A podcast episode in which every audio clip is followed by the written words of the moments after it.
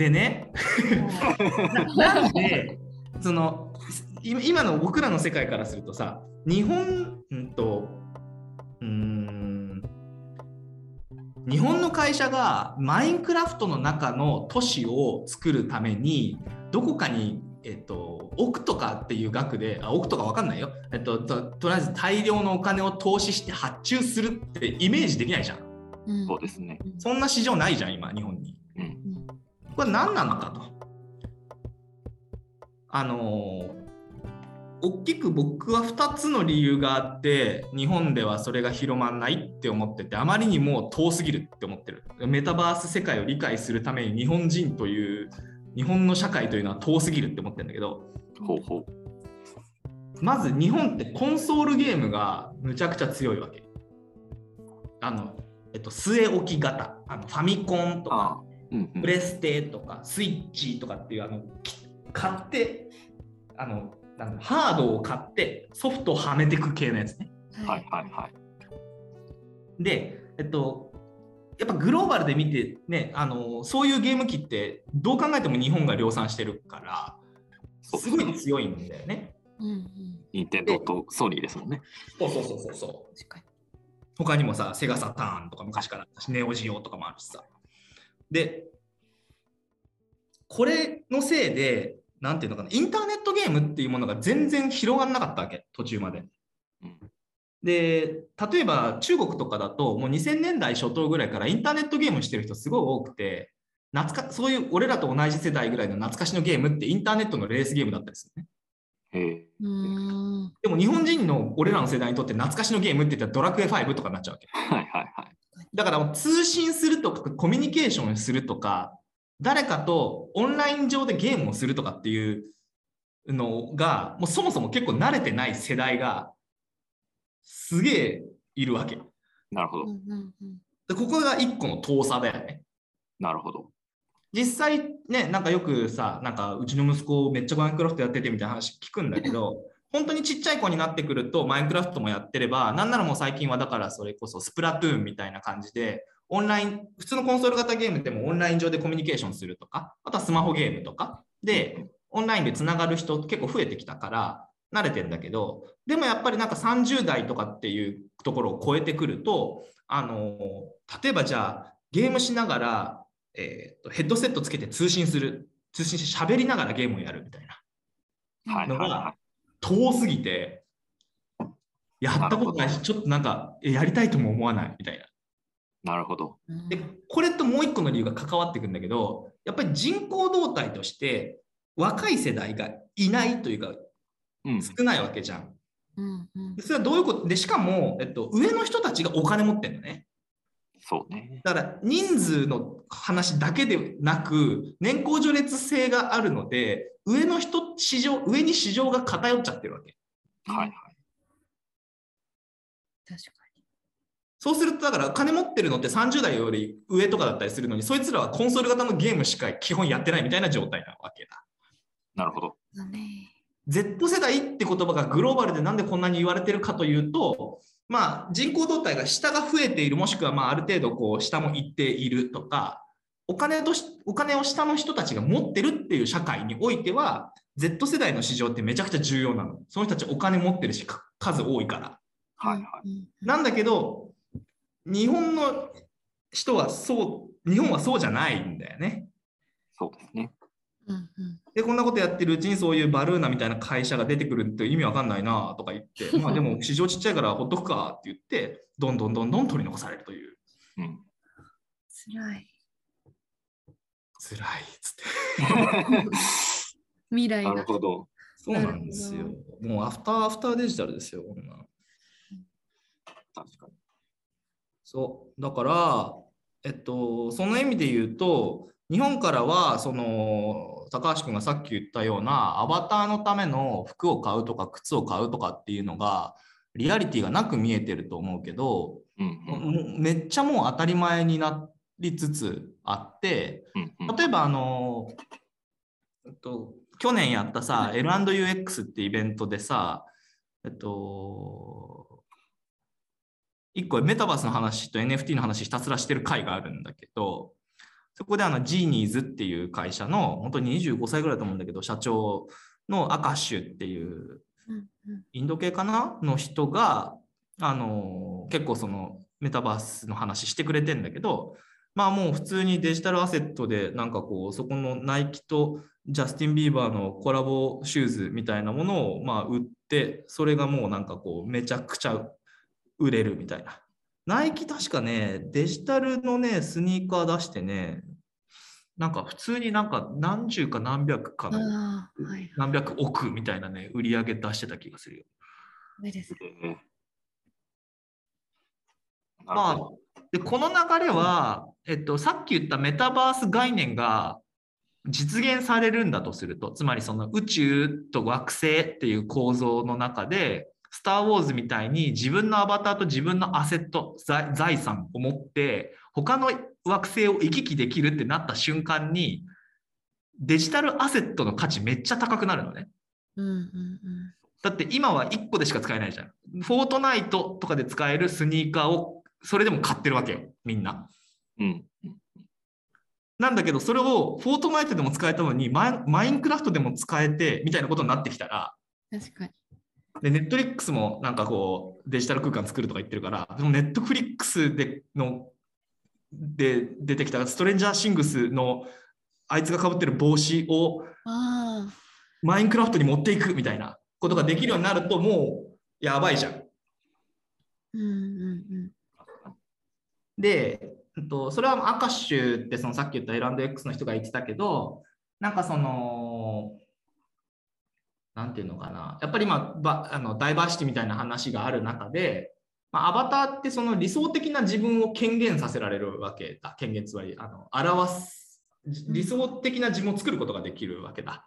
肌の色とか性別とか、髪の毛の色とか、あんま関係ないし、身長が低い方がかっこいいと思ったらそういうアバターにするし、うんうんだからその、そういう性別だとか、人種だとかっていうところも全部取っ払って自分の好きな自分っていうものを作れるから、どんどんどんどんそのダイバーシティの流れも、そのメタバース上で自分のアバターをおデコるみたいなところと、すごく親和性が高くなってきている。う ん終わるよ、今日これで。まあ、いいじゃないですか。なんならあとまだ1時間ぐらい話せそうですもんね。いやー、でも全然勉強が足りなくてね、ちょっともっと勉強しないとって、これは思ってるわけですよ。でも NFT とか、確かに誰が買うんだとか思ってるけど、まあ、そういう方向でアバターを、なんだ、おしゃれにしようと思ったらとか、その世界を彩ろうと思ったら、まあ、買うかって感じですよね。そう、やっぱ NFT はね、そのアートでその投資みたいな風に見えちゃってるのがすごく残念なんだけど、全然そういう概念ではないから、なんかその、うん、いくつかの観点で言われるっぽいけど、例えばじゃあ、うーんと、NFT の説明は大丈夫ですか？え、そこから始まるとちょっと大変だな。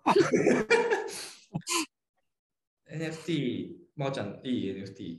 NFT とはって今調べてます。大丈夫。えらい。えらい。 non-fungible asset な？うん asset な？はい。はいすげえ簡単に言うと、デジタルって、あのーコピー可能なわけ。ああ、前なんか聞きました。はい。デジタルってコピー可能だから、なんだけど、えっと、だから、 fungibleなんですよ。えっと、 fun、fungible なんで、えっあと、増やしたり、複製したりすることが可能なんですけど、代替可能なんですけど、非代替性、えっと、ア asset、えっと、トークンか、NFT なので、あ非代替性トークンって言われるんだけど、 non-fungible asset で、非代替性トークンね。簡単に言うと、えっと、替えが効かないデジタル財産だと思って。はいはい。なんかツイッターの会社のツイッターの作った人が最初に自分でツイッターをした NFT が何億とか何十億で売れたっていう話聞きました。はい。えっと、ジャック・ドーシーがツイートした一番初めてのあ、そう、それです、それです。ツイートが3億円 ?3 億ドル？なあ3億100倍違うからちょっとやばいけど、えっと、そう、3億円じゃなかったかな？すごい、それが NFT ですよね。そう、それは、それが複製できないような状態に、えーしているので、それを財産としてあなたにあげます。なるほど。で、これを例えばその人は所有権を持っていることになるから、今までって所有権っていうものは基本あんまあんまり存在しなかったわけ。正直ゲームの中に出てくるものとかもダークウェブで売るみたいなことができたりするから、なんか一定複製したり売ったりとかって結構可能だったんだけど、えっと、例えばその、これもいいところなんだけど、えっと、複製できないっていうだけじゃなくて、どこをどういうふうに移動したかっていうことも記録に残るのね。うんはいはいはい。だから自分がこれ持ってたけど、この人に渡しました。で、その人が自分、別の人に売るときには自分に25%お金が入るようにするとかっていう設定も可能なの。すごだから、これって何を言ってるかっていうと、えっと、例えば昔って CD とか、まあ服もそうだよね。でさ、えっと、二次流通しちゃったらもう自分、あの、オーナーにお金入んないじゃん。はいはい。い。はい。つまり、えっと、TSUTAYA でレンタルしてる時のお金ってアーティストに入らないし、えっと、CD を CDR に焼いて友達にあげたってやつがいたとして、そのあげてる時のお金って入んないじゃん。はい。はい。